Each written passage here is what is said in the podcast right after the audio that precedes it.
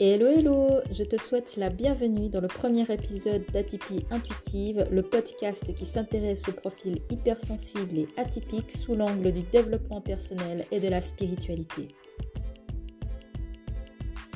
Donc dans cet épisode, je vais évoquer en quoi les milieux énergétiques et certains concepts, comme par exemple le développement de l'intuition ou encore la surveillance des cycles cosmotelluriques, donc je pense à la Lune en particulier, peuvent apporter, à mon sens, une aide réelle et significative aux profils atypiques et hypersensibles. Je m'appelle Maud et si tu ne me connais pas, je suis l'auteur du site phoenixensoi.wordpress.com que je t'invite à aller visiter si ce n'est pas encore fait. J'y publie régulièrement des articles sur le développement personnel, donc jusqu'à présent plutôt sous l'angle de la psychologie, et je suis également en formation pour être thérapeute psychospirituelle, coach de vie et praticienne Reiki. Atypie Intuitive est un podcast que je crée pour parler des profils atypiques et du lien qui existe avec les milieux énergétiques et spirituels et sur ce que peuvent leur apporter les milieux énergétiques et spirituels. Donc déjà, je vais profiter d'être dans ce premier épisode pour clarifier un petit peu le vocabulaire, donc ce sera plus précis euh, par la suite. Et donc je vais préciser déjà ce que j'entends par hypersensible, atypique, développement personnel et spiritualité. Donc par atypique, j'entends toute personne qui aurait un fonctionnement neurologique différent de la norme. Donc ça peut être les hauts potentiels intellectuels, les TDA, les TDAH, encore que je connaisse le TDA un peu moins bien parce que moi-même euh, j'en ai pas. Euh, ça peut être également l'autisme, donc à titre personnel, je suis à la fois au potentiel intellectuel et autiste, et ça peut être euh, également les hypersensibles au sens large, ou d'une façon générale, toute personne qui ne rentre pas dans les cases et qui se reconnaîtrait dans les caractéristiques, les problèmes et les solutions qui peuvent être apportées au profil atypique. Donc quand on est atypique, le souci c'est qu'on fonctionne différemment on est une minorité de population. Donc, par exemple, si je reprends les, termes que j'ai dit tout à l'heure, les hauts potentiels intellectuels, on est 2% de la population. Euh, TDA, en fait, je ne sais pas, donc j'aurais peut-être pu me renseigner avant de faire cet épisode. Mais euh, les autistes, on est 1%. Et les hypersensibles, on est 20%. Donc, c'est très loin d'être euh, la norme dans la population. Et si en plus on cumule les diagnostics, donc par exemple dans mon cas je suis HPI, autiste et hypersensible, ça rend des, profils qui sont assez complexes et qui parfois ont de la peine à se reconnaître et même à se fondre dans la masse. En fait, ça peut avoir des, des rapports avec les gens et avec la société en général qui peuvent être assez compliqués.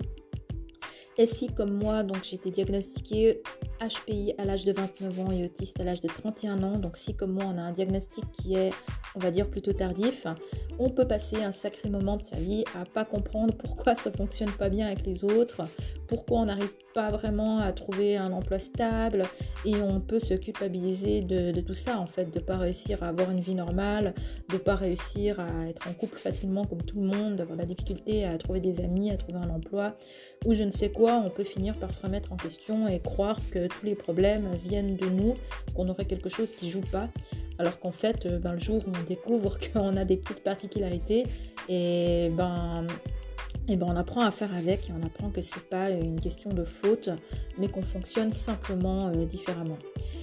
Donc concernant les hypersensibles, donc il y a différents profils d'hypersensibles. Donc je, vais retenir en gros le profil hyper émotionnel, c'est-à-dire celui euh, dont les émotions sont toutes extrêmement intenses, celui qui vit tout le temps des, montagnes russes, qui ne connaît pas en fait les émotions modérées. Il est toujours très joyeux ou très triste, mais c'est comme s'il n'y avait pas de milieu. Il y a le profil aussi qui est hypersensoriel. Donc là-dedans, ça va être par exemple toutes les personnes qui ne supportent pas le bruit, qui ne supportent pas certaines odeurs, qui ne supportent pas certains euh, contacts tactiles. Donc personnellement, par exemple, j'ai beaucoup de peine à supporter les poignées de main et les bisous. Donc euh, merci au Covid de m'avoir épargné tout ça pendant quelques années.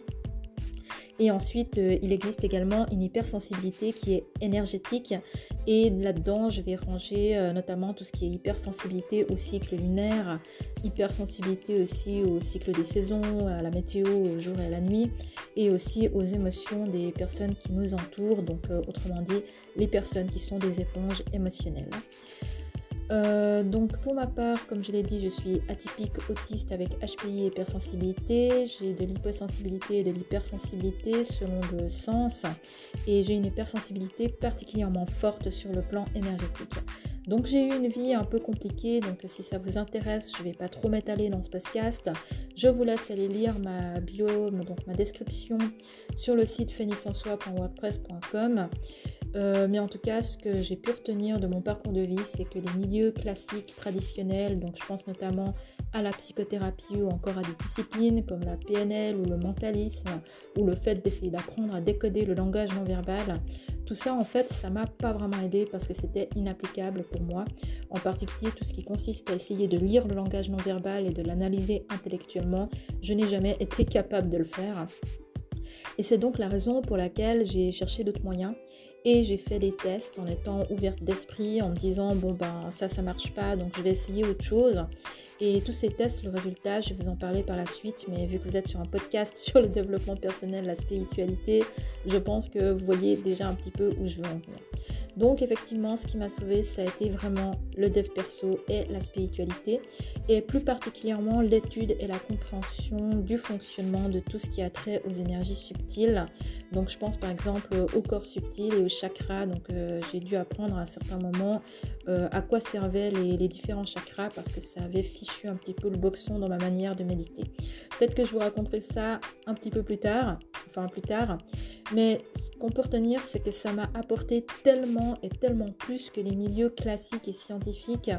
Euh, tellement, ça m'a apporté tellement d'aide, tellement de solutions, d'outils que j'ai pu mettre en place et me servir au quotidien pour stabiliser ma vie, pour stabiliser ma sensibilité, pour réussir à poser aussi mes pensées qui avaient tendance autrefois à partir dans tous les sens. Et tout ça, ça m'a permis de, vraiment poser des, actions en faveur de mon bien-être, de me débarrasser de tout ce qui était euh, lien toxique, par exemple. Ça m'a aussi permis de stabiliser ma vie et de trouver des emplois un peu plus stables.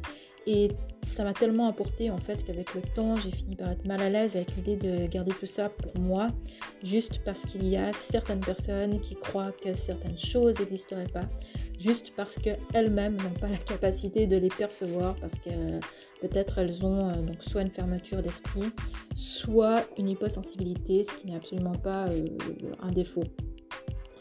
Mais en tout cas, le point de vue de penser que quelque chose n'existe pas juste parce qu'on ne le perçoit pas, c'est stupide à mon sens, parce que c'est un peu comme si les aveugles se mettaient à dire que les couleurs n'existent pas parce qu'ils ne les voient pas, ou que les sourds se mettaient à dire que sais pas, la musique n'existe pas parce qu'eux-mêmes ne la perçoivent pas. Donc pour tout ce qui est du milieu énergétique, il y a des gens qui ont une sensibilité assez grande pour percevoir tout ça. Il y a des gens qui l'ont pas, mais c'est pas parce qu'on ne perçoit pas que ça n'existe pas. Euh, bien au contraire. Et à l'heure actuelle, donc euh, je considère les personnes qui prétendent que les énergies n'existent pas comme dangereuses et aliénantes parce que pour ma part, euh, j'ai grandi dans un milieu très cartésien et j'ai beaucoup entendu dire que tout ce qui était de l'ordre du magnétisme et tout ça, ça n'existait pas. Et en fait, je considère que ça m'a vraiment renié dans mon identité et que ça m'a privé en fait de, la compréhension d'une partie de mon fonctionnement, de la compréhension d'une partie du fonctionnement de mes sens et ça m'a en particulier privé des outils qui pouvaient me permettre de m'équilibrer et de me sentir bien.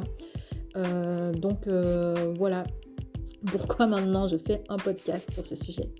Donc je vais en venir euh, un petit peu au sujet du développement personnel. Donc je ne vais pas vous définir ce que c'est, mais je vais vous expliquer ma vision. c'est que pour moi, le développement personnel est un mode de vie, une philosophie qui consiste à chercher en permanence à devenir, c'est un peu, enfin galvaudé de le dire comme ça, mais je trouve toujours que c'est une belle manière de, le dire, à devenir la meilleure version de soi-même. Donc euh, le développement personnel tel que je le conçois consiste à essayer d'être focus sur soi, avoir une meilleure conscience de soi et à chercher sans cesse à devenir une meilleure personne.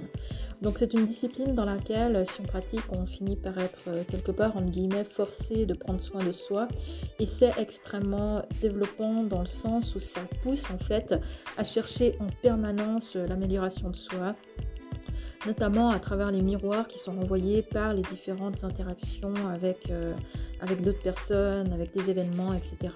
Donc quand on est confronté par exemple à quelque chose de déplaisant, de toujours se dire qu'est-ce que ça m'apprend sur moi, qu'est-ce que ça me révèle sur moi, comment est-ce que je peux surmonter ça, comment est-ce que je peux m'améliorer et devenir une meilleure personne, etc. Donc ça permet vraiment une évolution qui est positive et je pense que quand on s'intéresse vraiment au développement personnel avec l'envie sincère d'avancer, on ne peut pas continuer à, aller mal. Euh, mais au contraire, on développe une habitude qui est de plus en plus présente de s'introspecter, de chercher des leviers qui sont encore euh, dysfonctionnels, euh, de, chercher en fait qu'est-ce qui est encore dysfonctionnel à l'intérieur de soi, qu'est-ce qui résonne encore à l'intérieur de soi, qu'est-ce qu'on peut encore améliorer et avec le temps, ça conduit vraiment à un extraordinaire développement de la confiance en soi, de l'équilibre et du bien-être intérieur. Et bref, personnellement, en tout cas, ça m'a vraiment beaucoup apporté. Et en ce sens, le développement personnel, pour moi, ça rejoint un peu le coaching. Donc c'est aussi pour ça que je m'y suis intéressée et que j'ai voulu devenir coach de vie. Donc ça et le fait que dans mon histoire, euh, les coachs m'ont aidé euh, beaucoup plus que les thérapeutes. Euh, parce que le coaching en fait est une discipline dans laquelle on va vraiment aller chercher les blocages pour les surmonter, pour réussir à passer outre, pour nous permettre d'évoluer, d'avancer et de mettre en place des actions qui vont nous permettre d'atteindre des objectifs.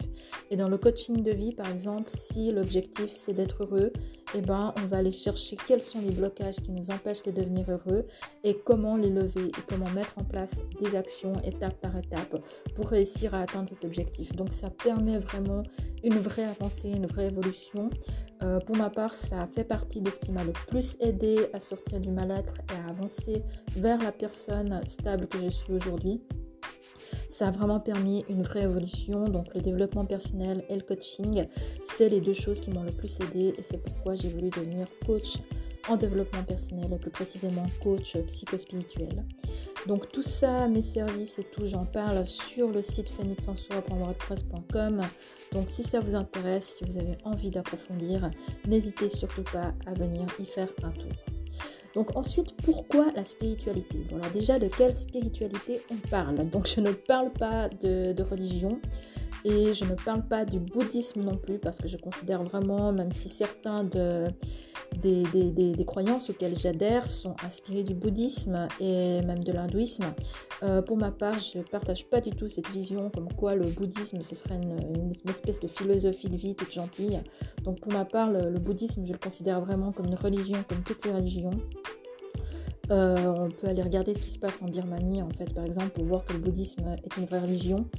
Et donc pour cette raison, euh, ma pratique, ma vision de la spiritualité, c'est beaucoup beaucoup plus en fait une spiritualité qui est libre, une spiritualité qui consiste plus en fait euh, avec le fait d'être aligné, euh, d'être intègre, d'être cohérent avec soi-même. Donc par exemple d'assurer la cohérence corps, donc action, pensée, émotion et valeur et donc assurer la cohérence et l'alignement tout ça et d'être connecté à euh, quelque chose de supérieur. Donc je ne parle pas forcément d'un Dieu, je ne parle pas forcément de l'univers, mais ça peut aussi être la partie de soi-même qui est plus grande que nous et qui connaît intuitivement euh, la réponse en tout cas à nos propres besoins. Donc sachez que même si on parle de spiritualité, de thérapie psychospirituelle ou de coaching psychospirituel, c'est possible de venir en fait, quelles que soient euh, vos croyances ou même si vous êtes athée, c'est du pareil au même.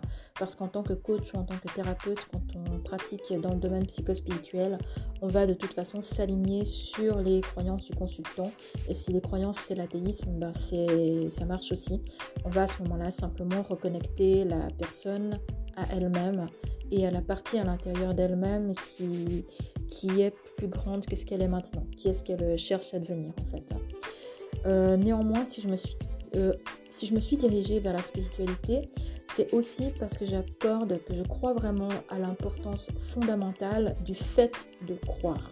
Parce que les croyances, dans mon idée, sont vraiment à la base du tout. Ça commence par croire qu'on mérite d'être en vie, croire qu'on mérite le respect, croire qu'on a de la valeur et croire qu'on mérite qu'il y ait de l'abondance dans sa vie. Donc les croyances, j'en ai déjà un petit peu parlé euh, sur mon blog, euh, donc phoenixensoi.wordpress.com pour les personnes qui le suivent, sont déjà un petit peu au courant euh, que je considère qu'il y a des croyances qui sont limitantes, voire même des croyances qui sont autodestructrices.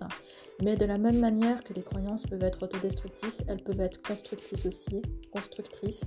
Donc elles peuvent nous aider à nous élever, à nous améliorer et à construire notre vie. Donc avoir des convictions, c'est important. Et c'est important aussi de savoir les remettre en question parce que si on ne peut pas remettre en question nos convictions, eh ben ça peut devenir des croyances limitantes. Donc euh, le doute a toujours sa place, même au sein des croyances, même au sein des certitudes, même au sein des valeurs. Le doute, c'est important qu'il quelque part garde un petit peu de place pour qu'on ne s'enferme pas dans quelque chose qui à la longue pourrait devenir limitant. Mais les gens qui doutent beaucoup, les gens qui doutent trop, souvent c'est quand même beaucoup des gens chez qui ces doutes ça génère de la peur et ça génère du mal-être.